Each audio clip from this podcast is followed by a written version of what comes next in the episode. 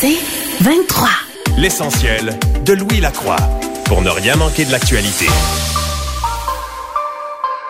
Ce dont tout le monde parle ce matin, ben, c'est la visite euh, du pape François qui est arrivé euh, hier vers 14h45 euh, à l'aéroport Jean Lesage à Québec.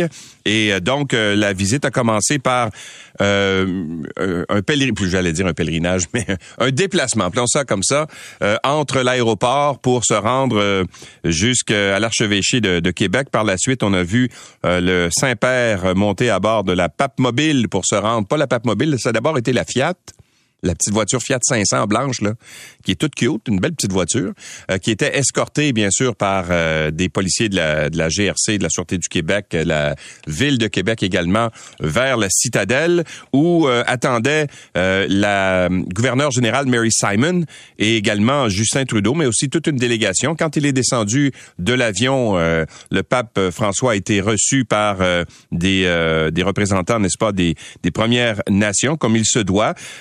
Entre autres euh, le chef de la nation Iran Wendat, euh, Rémi Vincent, euh, suivi du premier ministre François Legault, la mairesse suppléante de Québec, Catherine Vallière-Roland, qui était là aussi en emplacement du maire de Québec qui lui est atteint de la de la Covid-19 Bruno Marchand. Donc le pape s'est rendu sur un trajet bon qui était bordé de gens qui l'ont salué à son passage autant sur la route de l'aéroport euh, que sur le chemin qui le menait à l'archevêché. Euh, par la suite, le pape François est passé sur la Grande Allée. Euh, le chef du Vatican a été accueilli à la citadelle par Justin Trudeau et Mary Simon. Et Justin Trudeau a eu un message assez intéressant. Il a dit, la réconciliation, c'est notre responsabilité à nous tous, mais demander pardon n'est pas la fin de l'affaire, a dit M. Trudeau. Le pape a pour sa part exprimé en espagnol sa honte et sa douleur, réitéré ses excuses pour le mal commis par le, de nombreux chrétiens contre les peuples autochtones. Mais moi, ce que je remarque dans son discours également hier, et il avait fait le, même commentaire lors de ses excuses un peu plus tôt cette semaine euh, à Edmonton, c'est que il ramène tout le temps ça au fait que c'est le gouvernement finalement qui avait euh, instauré avec ses, politiques d'assimilation euh, les, euh, les pensionnats autochtones et donc lui c'est comme s'il se déchargeait un peu de cette responsabilité là.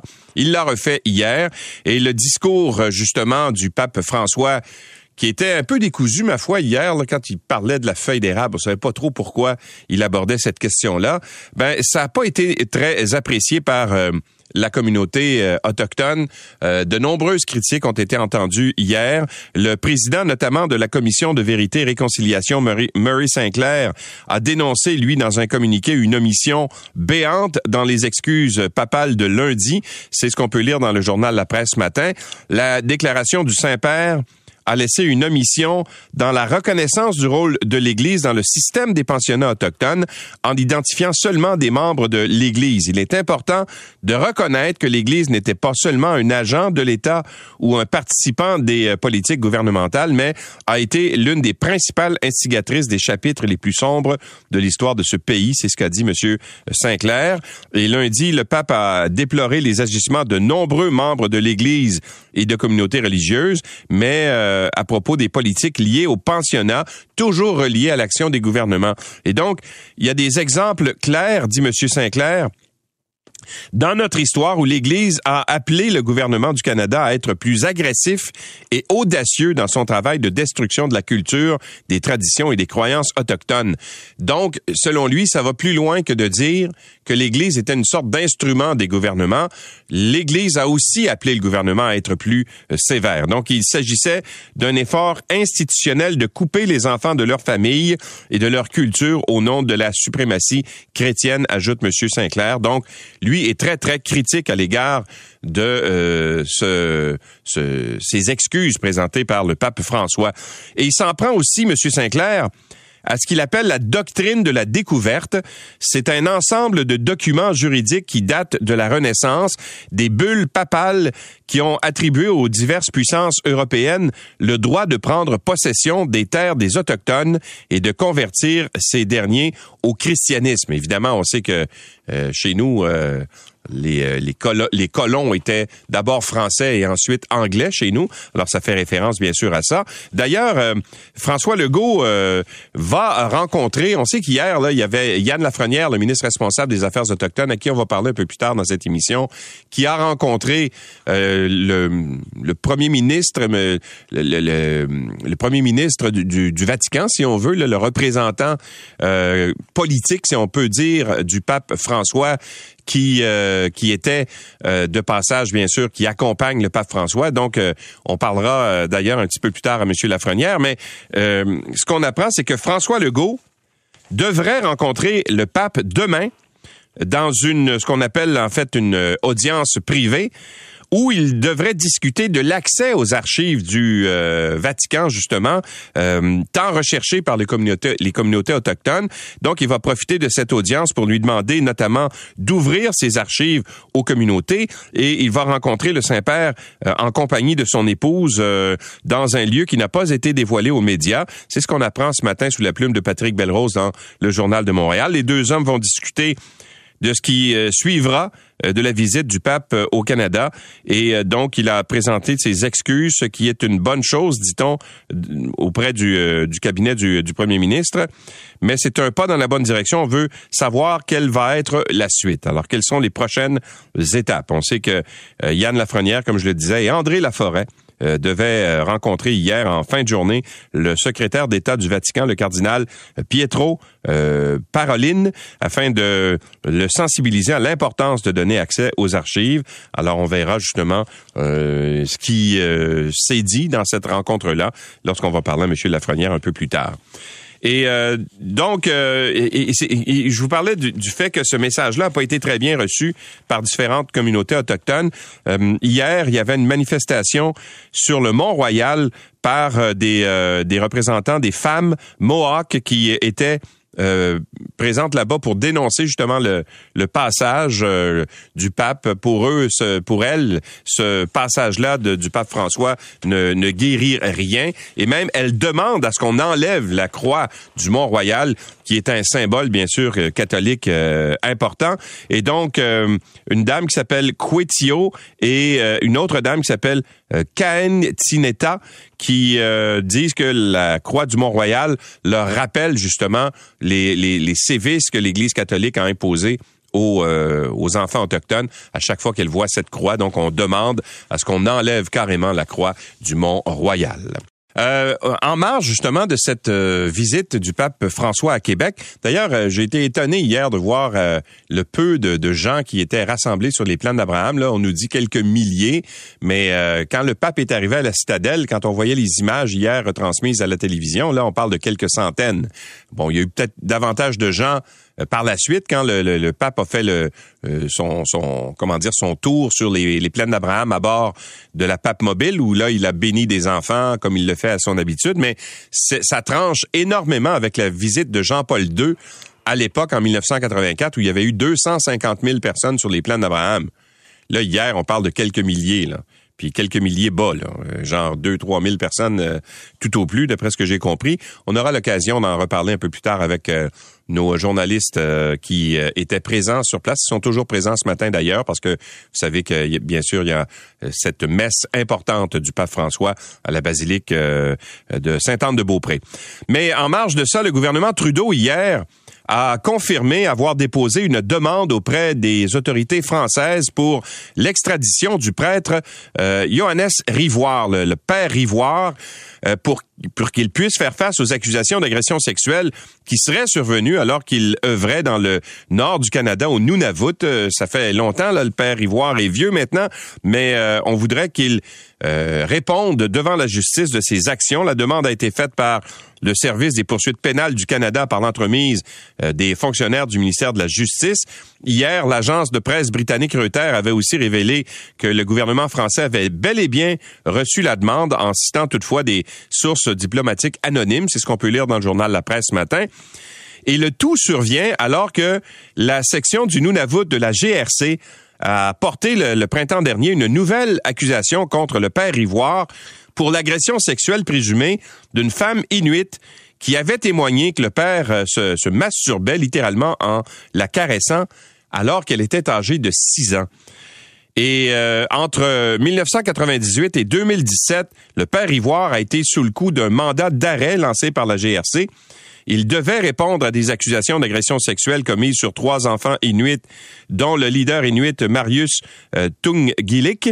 Et c'était à la fin des années 60. Malheureusement, euh, Monsieur euh, Tungilik, lui, est, mort. Euh, il a été retrouvé mort dans son lit. Il se serait intoxiqué à l'alcool de façon tellement importante. C'est une on parle peut-être même d'un suicide à l'alcool jusqu'à un certain point, mais c'est dire à quel point il avait été marqué par les, euh, les gestes du père euh, Rivoire. Euh, bref, depuis 2013, le père Rivoire est assigné à sa résidence de sa congrégation dans la région de Lyon, en France, dans un établissement d'hébergement de longue durée. Et le quotidien Le Monde, d'ailleurs, avait noté en mars 2022 qu'il se terre dans sa chambre et ne la quitte que pour les repas. bon, il y a 91 ans, là, mais ne devrait pas y avoir quand même de prescription euh, lorsqu'on commet des gestes euh, aussi euh, graves que les agressions sexuelles. Bon, parlons un peu de ce qui s'est passé devant la commission du patrimoine hier à Ottawa. Bien sûr, c'était l'audition des représentants de Hockey Canada, très attendue d'ailleurs.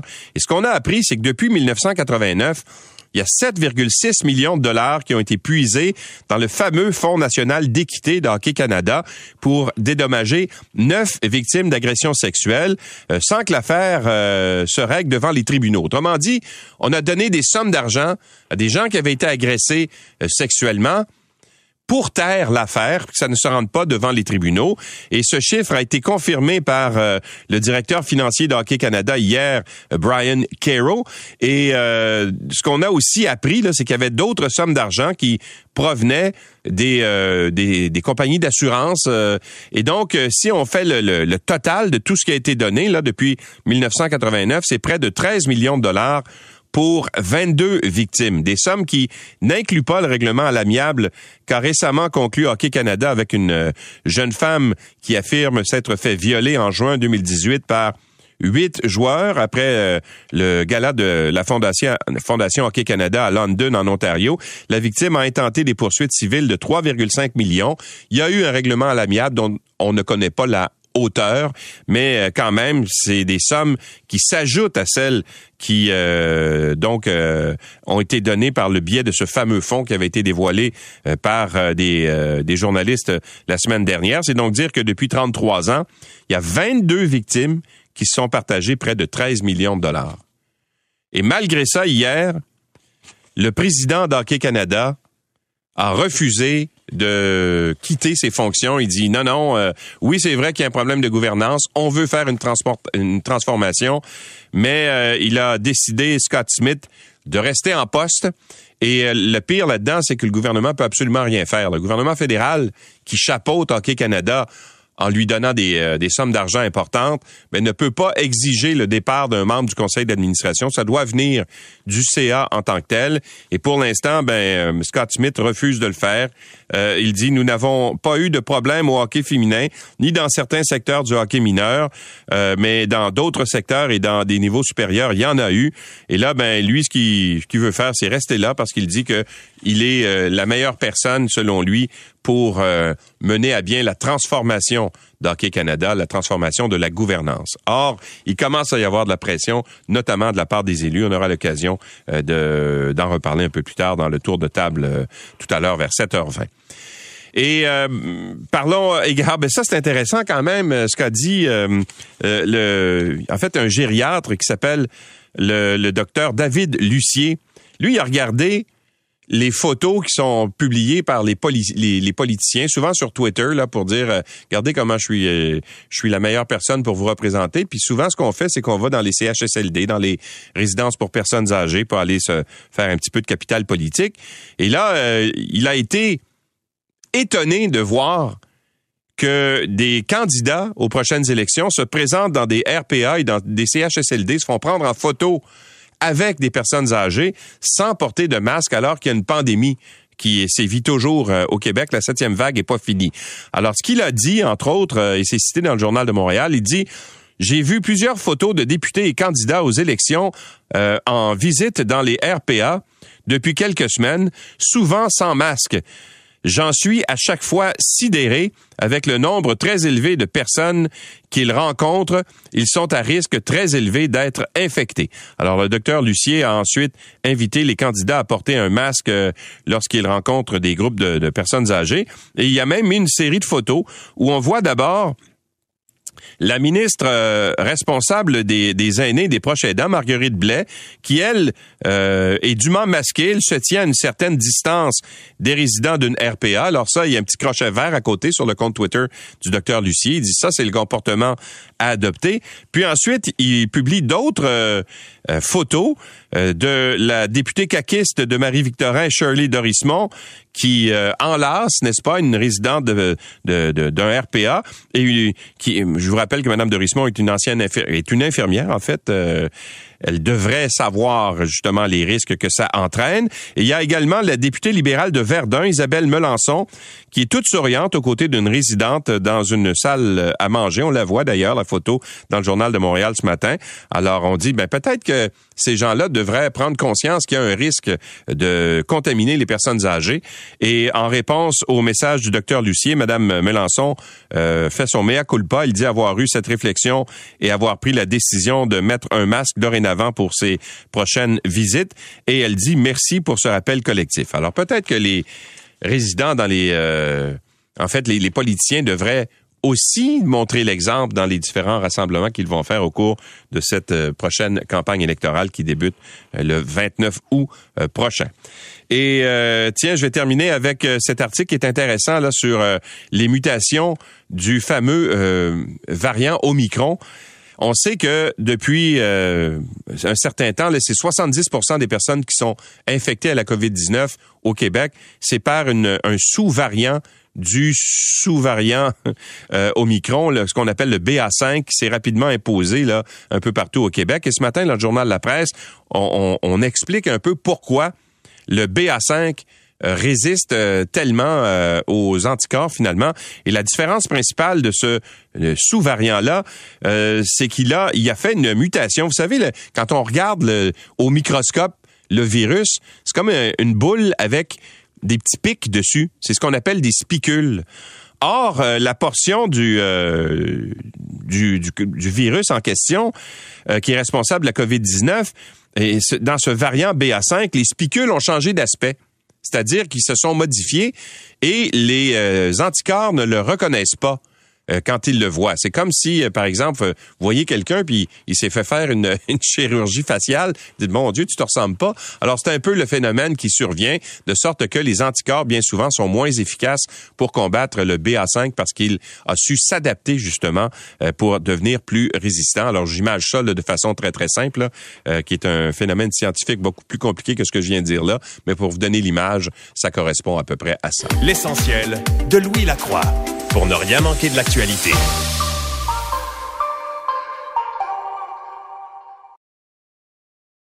L'essentiel de Louis Lacroix, puisqu'il faut se lever même l'été pour ne rien manquer de l'actualité pour la, deuxième étape de son pèlerinage euh, pénitentiel, le pape François est arrivé hier à Québec et il a entamé ce nouveau volet de sa visite en offrant à nouveau des excuses. Il a aussi exprimé sa honte pour les sévices qui ont été euh, causés aux communautés autochtones et malgré les demandes répétées de nombreux survivants des pensionnats, eh bien, le chef du Vatican n'a pas demandé pardon au nom de l'Église et euh, toute, euh, comment dire, toute mention des agressions sexuelles commises par des membres du clergé à l'égard des communautés autochtones était aussi écarté. Mais euh, l'un des éléments importants, je pense, de cette visite-là, ben, c'était que hier, il y avait une rencontre entre Yann Lafrenière, le ministre responsable des Affaires autochtones, et euh, le secrétaire d'État du Vatican, monseigneur Pietro Paroline, qui est en quelque sorte le premier ministre du pape.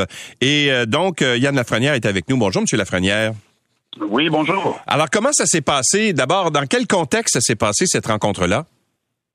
Écoutez, c'est une rencontre qui était extrêmement importante parce que, oui, à la demande des familles, des survivants, j'ai été sur place hier.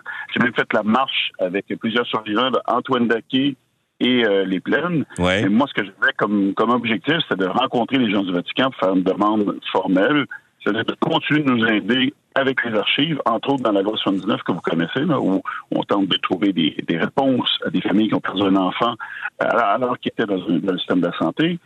Mais l'autre partie qui est super importante, c'est pour les pensionnats autochtones. Oui. On a besoin d'avoir accès aux archives.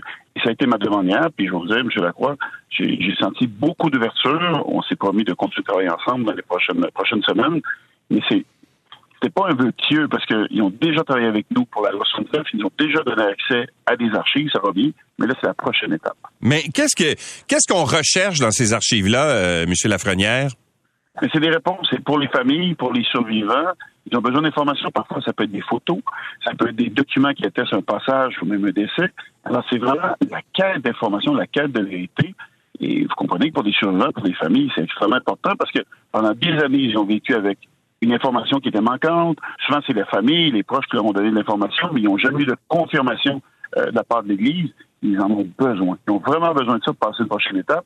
Et ça, hier, mon interlocuteur l'a très bien compris. Voyons comment on va le matérialiser. Il y a beaucoup d'écoute, beaucoup d'ouverture, puis moi, c'était mon objectif de cette visite. Bon, ça a duré combien de temps cette rencontre-là avec euh, monseigneur euh, le cardinal Paroline, là, qui est, considéré comme étant un papa bilé, c'est-à-dire peut-être un successeur au pape François éventuellement. Donc c'est quelqu'un qui a beaucoup de poids. Est-ce qu'il vous a dit, par exemple, euh, au cours de cette rencontre-là, je vais en faire part au pape François? Qu'est-ce comment ça se passe? On parle de, de, de négociations et de certains détails qu'on se garde pour nous. Mais je vous répondrai en vous disant qu'on devait se rencontrer une vingtaine de minutes. On a dépassé une trentaine de minutes et j'ai senti des engagements fermes pour une prochaine rencontre. Alors, moi, j'ai vraiment espoir. J'ai vraiment espoir qu'on va avoir un résultat. Et à plusieurs reprises, parce qu'il n'était pas seul, il a fait part à son équipe qui voulait avoir des changements, qui voulait avoir des modifications. Il a posé des questions lui aussi. Alors, ça me rassure. Et qui était là? Est-ce qu'il y avait, par exemple, euh, le, cardinal Lacroix? Était-il là? Monseigneur Ouellette? Était-il là? Qui était? Mais il y, a le cardinal Cherny également, là, qui est un, cardinal canadien qui a déjà séjourné à Montréal, très influent aussi, dit-on, auprès du pape. Est-ce que ces gens-là étaient aussi présents? Il y avait Monseigneur Poisson qui était présent, qui travaille énormément avec les Premières Nations et qui est souvent mon interlocuteur quand on parle, exemple, d'avoir accès à certaines archives pour notre loi 79.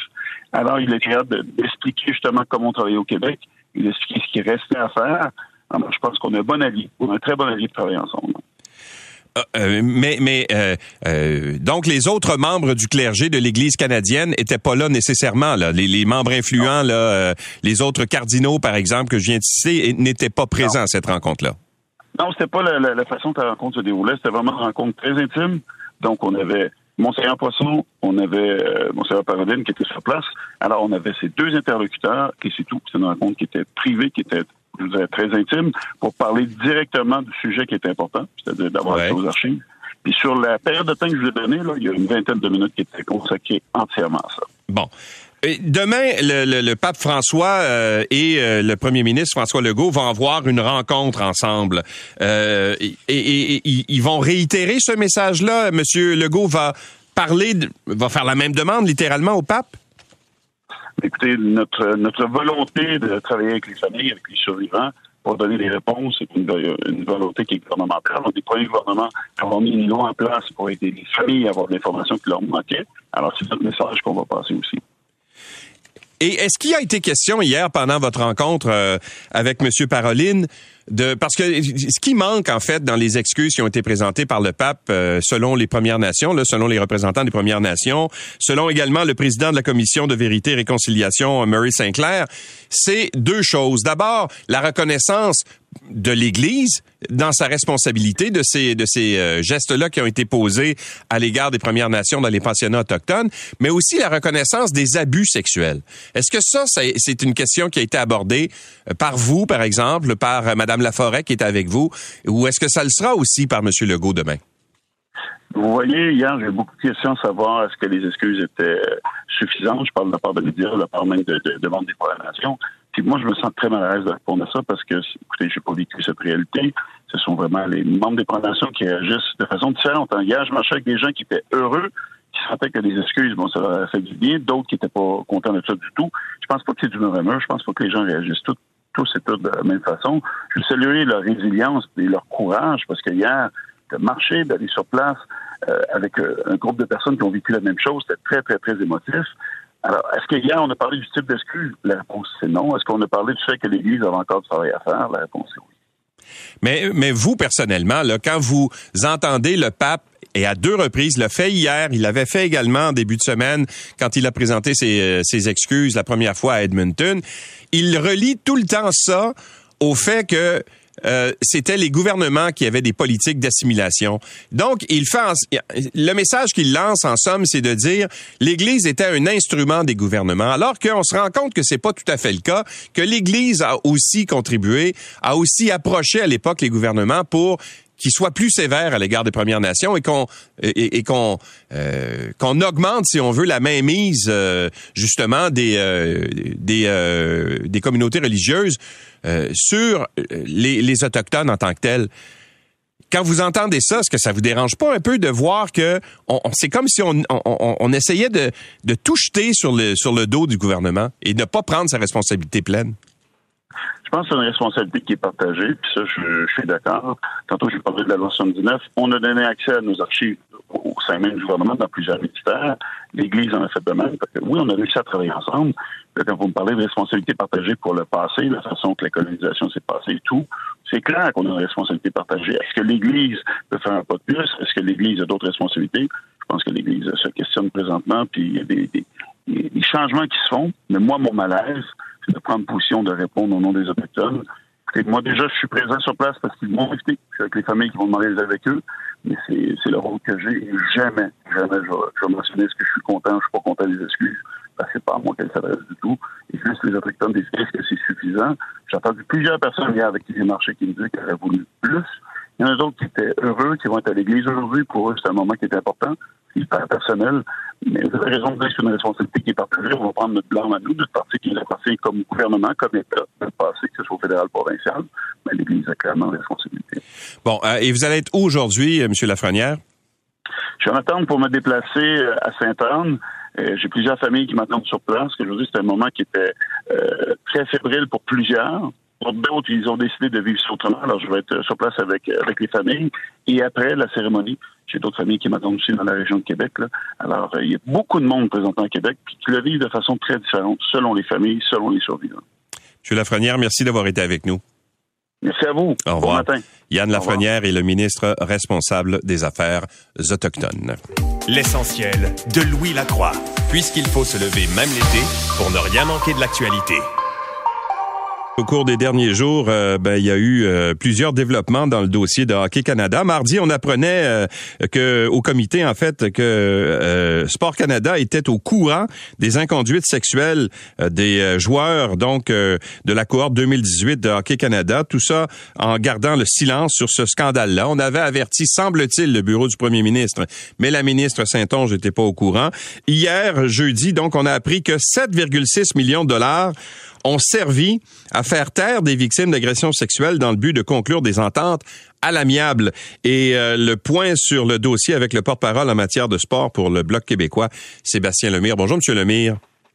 Bonjour, M. Lacroix. Alors, c'est euh, estomacant ce qu'on a appris hier. C'est en fait, si on résume là euh, et, on remonte jusqu'à 1989 euh, et qu'on met tout l'argent dans la balance, l'argent du fameux fonds qui avait été établi par, par Hockey Canada, les assurances, etc., on arrive à une somme qui avoisine les 13 millions de dollars et on se rend compte qu'il y a eu 22 victimes d'agressions sexuelles.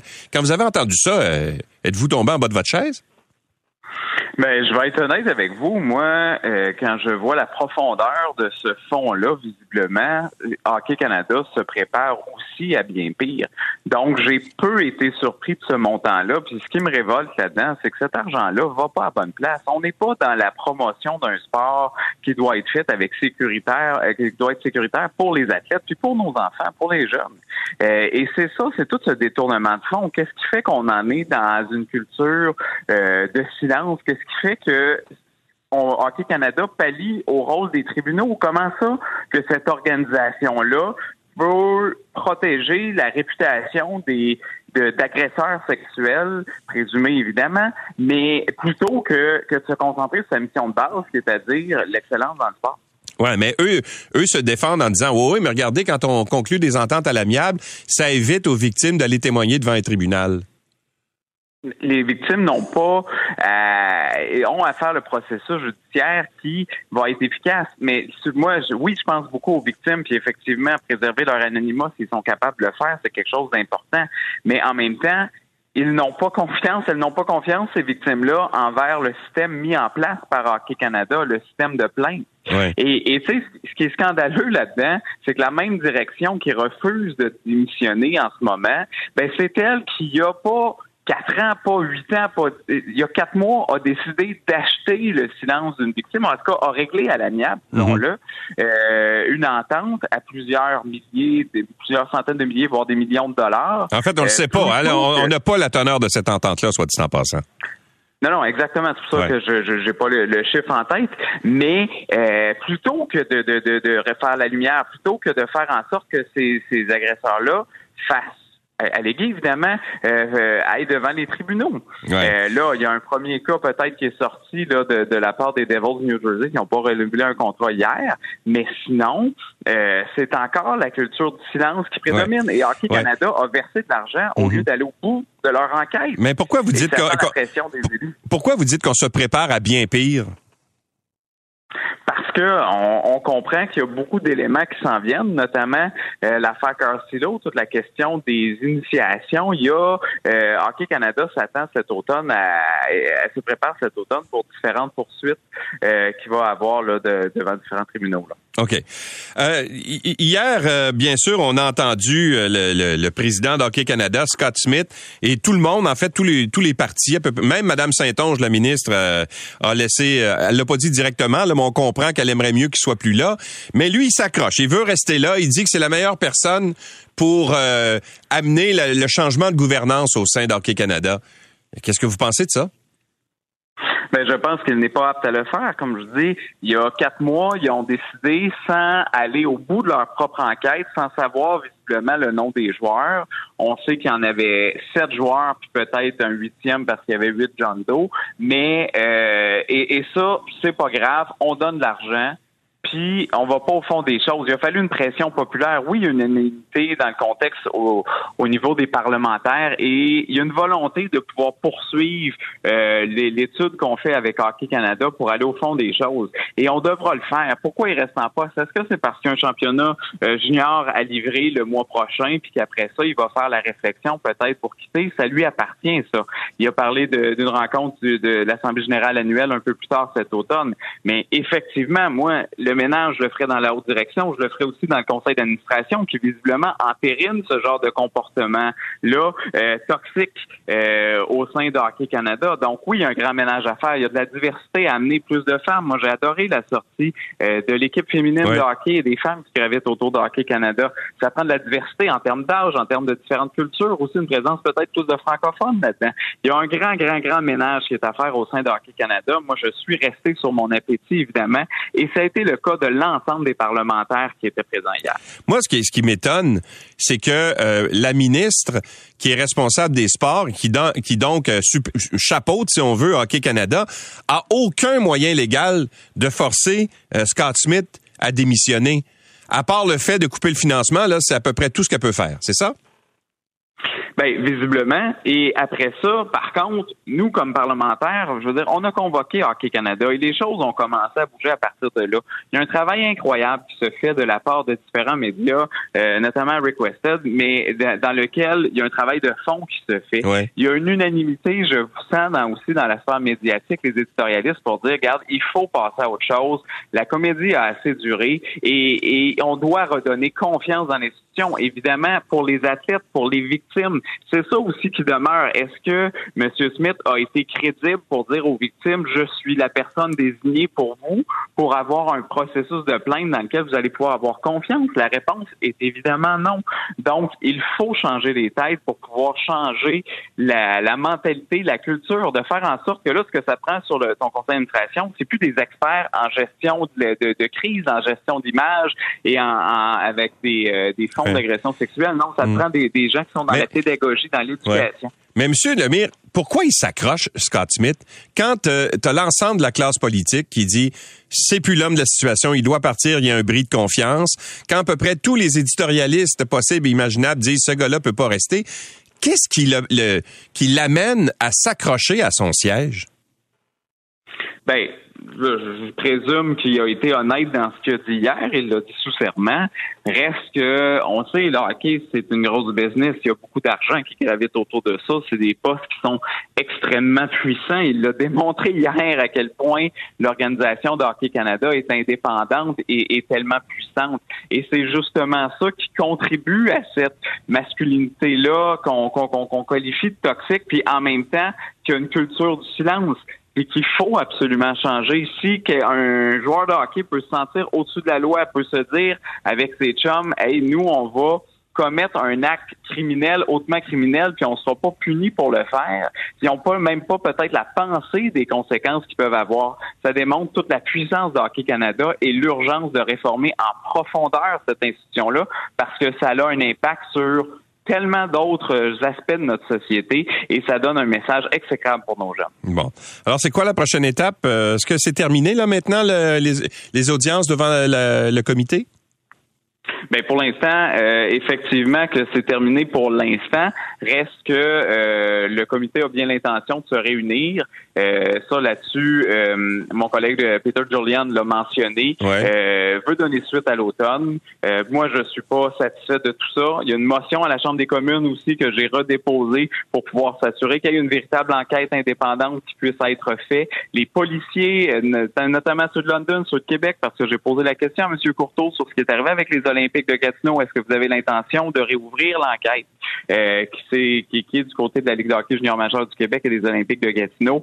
Donc là, pour l'instant, on sent qu'une volonté des différents corps de police de réouvrir les enquêtes et forcément, ça va nous amener de nouvelles pistes. Puis ces nouvelles pistes-là vont nous ramener à pouvoir aller vers la tête et dire, bon, ben là, est-ce que on peut-tu passer à autre chose finalement puis d'aller vraiment dans l'éducation par le sport? Et ce qui est assez étonnant, euh, je terminerai là-dessus, euh, M. Lemire, c'est que on n'arrête pas de nous dire à Hockey Canada qu'on va être plus transparent, mais ça prend absolument le travail journalistique pour être capable de sortir des, des histoires d'horreur, euh, justement, qui euh, entourent euh, Hockey Canada. S'ils étaient vraiment transparents, ils iraient de l'avant puis ils les dévoileraient eux-mêmes. Hein? On est définitivement tanné de cette situation-là. On veut passer à autre chose. On veut célébrer notre sport avec fierté et cette direction-là ne nous permet plus de le faire. Sébastien Lemire est porte-parole en matière de sport pour le Bloc québécois. Merci d'avoir été avec nous. Merci, M. Lacroix. Au revoir. L'essentiel de Louis Lacroix pour ne rien manquer de l'actualité.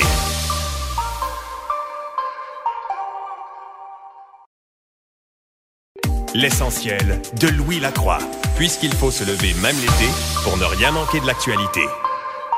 Le Parti conservateur du Canada a fixé au 3 août la date pour euh, le troisième débat dans la course à la chefferie, alors que l'ancien premier ministre conservateur Stephen Harper, lui, a annoncé au cours des derniers jours qu'il appuie le, candidat Pierre Poilièvre.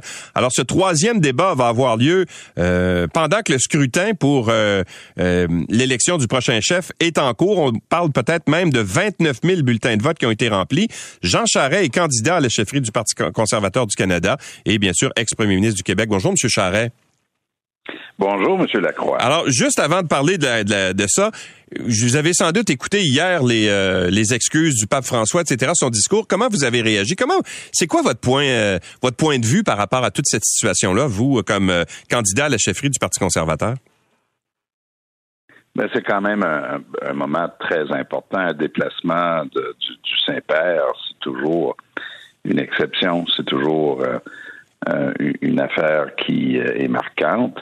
Et évidemment, toute l'affaire des, euh, des réserves, des, des décès de ces jeunes-là, c'est ça, ça, nous marque aussi. Moi, je pense que le Saint-Père pose un geste qui sera un geste qui va permettre aux, aux communautés de, de, tourner la page et d'avancer. Est-ce que c'est suffisant? Ben là, à eux de juger, mais, mais à mon avis, c'est très, très marquant ce qui, euh, ce qui se passe aujourd'hui.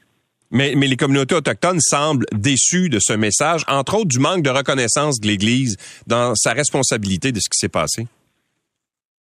Ben, la visite n'est pas terminée. Le Saint-Père aura l'occasion de s'exprimer à nouveau. On verra s'il euh, choisit d'aller euh, d'aller plus loin. Vous savez, c'est c'est aux communautés de juger si les mots et les, paroles du pape euh, sont suffisantes pour euh, pour reconnaître la responsabilité de l'Église, mais elle est là la responsabilité. C'est pas uniquement celle de l'Église, c'est également, M. Lacroix, celle de l'État, parce que cette affaire-là, c'est pas c'est pas uniquement celle des hommes et des femmes de l'Église.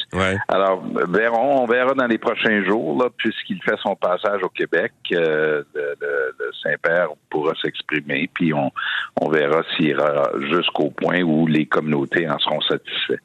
Mais ce qui a permis ces pensionnats-là, M.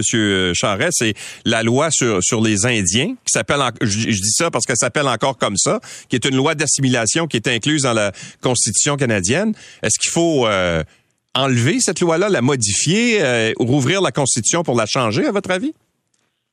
Ben, C'est-à-dire, elle n'est pas constitutionnalisée, mais elle est là. Cette loi-là, la difficulté, M. Lacroix, a toujours été la même. Euh, c'est que tout le monde s'entend sur le fait que la loi doit être changée, qu'on a mis en place un système de réserve qui, honnêtement, euh, a pas été a pas été la meilleure des idées. Mais en même temps, l'enjeu, ça a toujours été l'alternative. Si on change la loi, on met quoi à la place? Et c'est là-dessus où les communautés, les gouvernements n'ont pas été capables de s'entendre. Alors, jusqu'à ce qu'on trouve une, euh, une voie de sortie, une solution, puis une, qui est acceptable aux communautés, la loi reste en place. C'est un des dilemmes de la politique avec lequel on vit maintenant depuis 30 ans. Hmm. Mais c'est aussi une responsabilité du législateur de trouver une voie de sortie, une voie de, de réparation, n'est-ce pas? Et de le faire avec les communautés. Et tant qu'on s'entend pas, là, il y a cette espèce de dilemme là, qui, qui, est dur. Mais tant qu'on s'entend pas avec les communautés, les, les législateurs ne vont pas vouloir imposer aux communautés une solution dont elles ne veulent pas. Et, euh, et on, tous les gouvernements là, vivent avec ça là, depuis le temps, moi, où je fais de la politique. Là. On veut changer la loi, on veut euh, une alternative, mais tant tant où on trouvera pas une boîte de sortie. On fait en, en, même temps, on essaie de faire des progrès. Moi, je peux vous dire sur ces enjeux-là, une, des choses qui me paraît extrêmement importante, c'est de permettre aux communautés de se construire une base économique. Et c'est quand j'avais fait le plan Nord, ben c'était ça aussi là, qui euh, nous animait. C'est une volonté de donner aux communautés et de donner aux communautés une propriété dans les projets euh, qui sont une équité dans les projets qui sont développés, pas uniquement des rentes. Alors il y a des pistes de solutions qui nous permettent d'avancer. Est-ce qu'on va tout régler euh, d'un seul coup? Ça, ça me paraît pas probable. Mais enfin, il y a des progrès très importants à faire sur la voie de l'autonomie des communautés. Et ça, ça me paraît être une piste qui, est très prometteur. Bon, parlons de ce troisième débat, c'est euh, pour le, 3 août euh, prochain. C'est pas un peu étrange qu'on tienne un débat, M. Charret, pendant que le vote est commencé? Ben, c'est peut-être le meilleur moment pour faire le débat, justement pendant la période où les gens sont appelés à voter. Oui, mais les 29 000 qui ont déjà enregistré leur vote, là, le, le débat ne changera plus rien dans leur opinion. Hein? Ben, il y en a 675 000 qui sont membres. Alors, 29 000 sur 675 000, c'est pas un gros pourcentage. Nous savons d'expérience, M. Lacroix, qu'il y a beaucoup de gens qui vont attendre à la dernière minute pour voter. Il y a tout le mois d'août euh, pour ça. Mais c'est la démocratie, les débats. Comment peut-on être opposé à des débats? Moi, ça, m'intrigue. Ben, demandez à Pierre Poilievre, il sera pas là. Ben non, il sera pas là, mais, monsieur, ironiquement, M. Poilievre, M. Lacroix va payer pour pas assister au débat, va prendre l'argent de ses donateurs, va payer 50 000 qui, soit dit en passant, c'est également de l'argent de l'État parce qu'un donateur reçoit un crédit d'impôt du euh, de l'État fédéral. Alors, c'est les contribuables canadiens, c'est vous et moi, là, qui allons payer euh, le Parti conservateur pour pas pour que M. Euh, Poliev puisse prendre un soir de congé. Alors que c'est quoi faire une course au leadership? Si ce n'est pas faire des débats, M. Lacroix, je ne sais pas ce que c'est, je ne sais pas ce qu'il a à cacher. De toute évidence, il ne veut pas parler de sa politique sur Bitcoin. Il ne veut pas non plus parler de sa politique sur la, la, Banque du Canada, sur les positions extrêmes qu'il euh, qu'il représente et le fait que M. Poliev, c'est une pâle copie du Parti républicain aux États-Unis. C'est le choix qu'il offre euh, aux Canadiens. Puis nous, on, on, pense que c'est très important que les membres du parti puissent savoir sur quoi on se tient. D'autant plus qu'il y a deux sondages qui ont été publiés la semaine dernière qui disent très clairement que si je devais devenir chef, que je vais, je vais gagner un gouvernement majoritaire, tandis que M. Poliev perd. Pas compliqué, le portrait, là, c'est noir et blanc.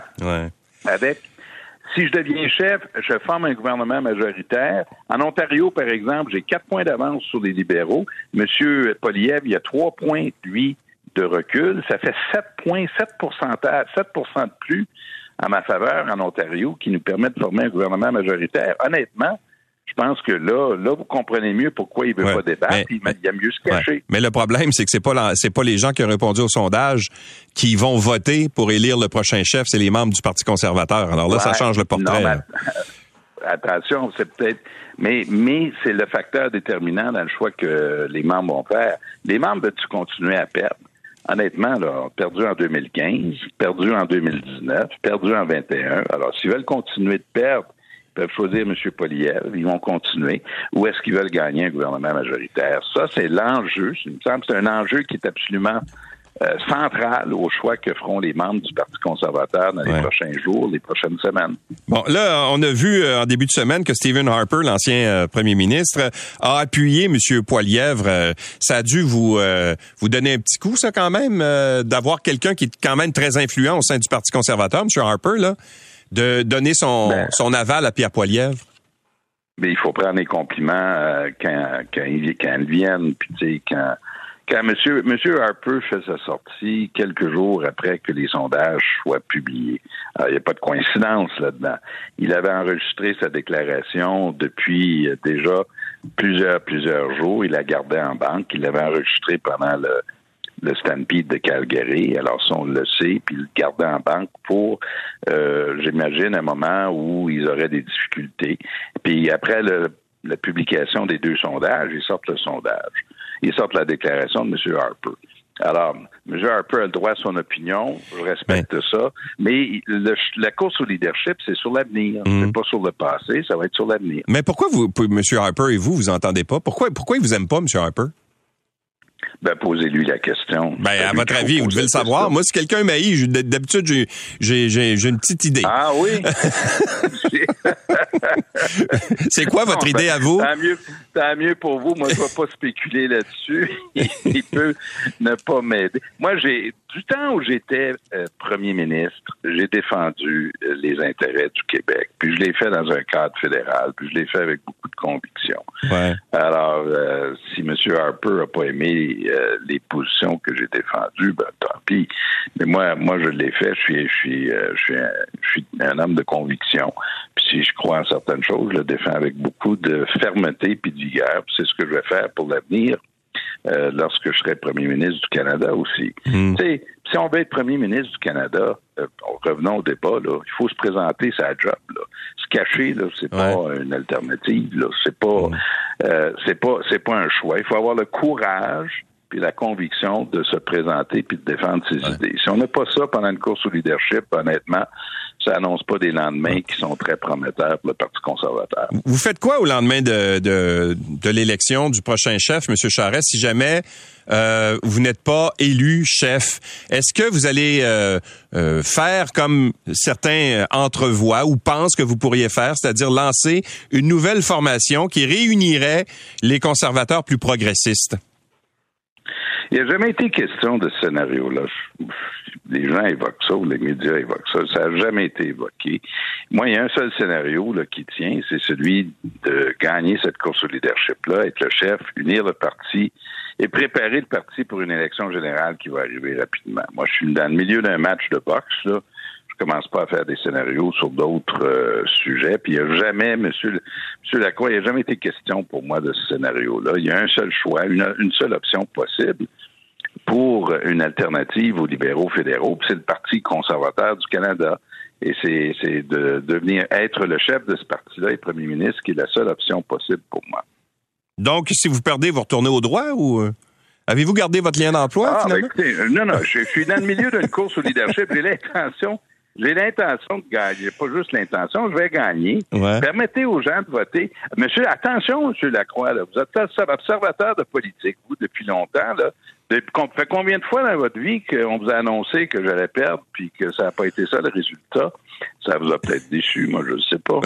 comme d'autres journalistes. Rappelez-vous. Je vous ai déjà sauvé la vie, fait que... Ah oui? vous vous souvenez pas la, la, la, plainte qui avait été logée, euh, des menaces que vous avez eues? C'est une vieille histoire. ah oui, oui, oui. Eh ben, je vous remercie. J'en dois une. C'est ça, exactement. Mais, mais non, mais tu sais, toute ma vie politique, j'ai eu ça, ces gens-là qui ont dit, ah, il est mort. Ouais. Oui, Il est encore, c'est drôle, il est encore là. Bon.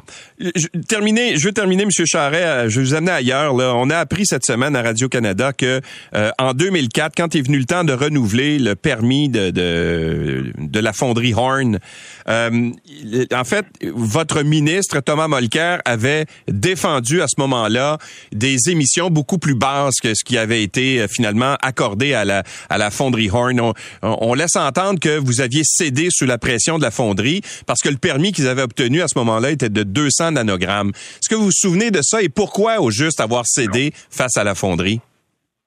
Monsieur Lacroix, honnêtement, là, moi, puis moi, j'arrive de Vancouver, j'ai pas été dans ce dossier-là. Il faudrait que je retourne en arrière pour voir comment, en 2004, le dossier s'est présenté. Mais là, vous retournez euh, presque 20 ans en arrière, 20 ans en arrière. Alors, honnêtement, j'ai pas de bonne réponse à vous donner. Là, ce serait pas honnête de ma part d'essayer de vous, donner une réponse là-dessus. Euh, il faudrait qu'on retourne voir quelles étaient les circonstances du renouvellement du permis en 2004. Pourtant, M. Molker a l'air d'avoir une mémoire de ça, lui. Ouais, ben euh, M. Molker expliquera. Lui, moi, j'ai euh, aujourd'hui, là, ce matin, j'ai pas de, réponse mm. à vous donner là-dessus. Et euh, M. Molker a, fait partie du gouvernement jusqu'en 2006 et il a donc, M. Lacroix, été solidaire de toutes les décisions du gouvernement. en autre mots, les décisions prises à ce moment-là étaient également les décisions de M. Molker. Jean Charest, merci beaucoup d'avoir été avec nous et bonne chance pour le débat euh, du 3 août prochain. Ah, merci. Merci, M. Lacroix. Au, revoir. Jean Charest est candidat à la chefferie du Parti conservateur du Canada. L'essentiel de Louis Lacroix. Merci d'avoir été avec nous. On se donne rendez-vous demain. C'est 23.